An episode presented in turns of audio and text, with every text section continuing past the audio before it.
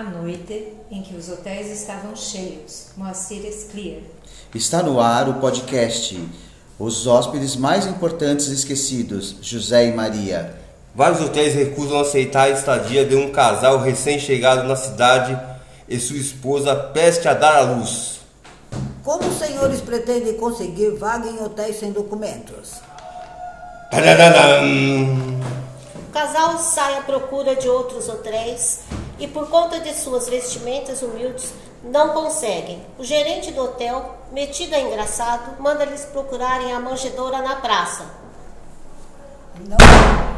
Vou embora!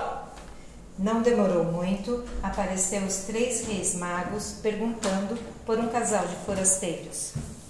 E foi assim que o gerente do hotel percebeu que haviam perdido os hóspedes mais importantes já chegados em Nazaré.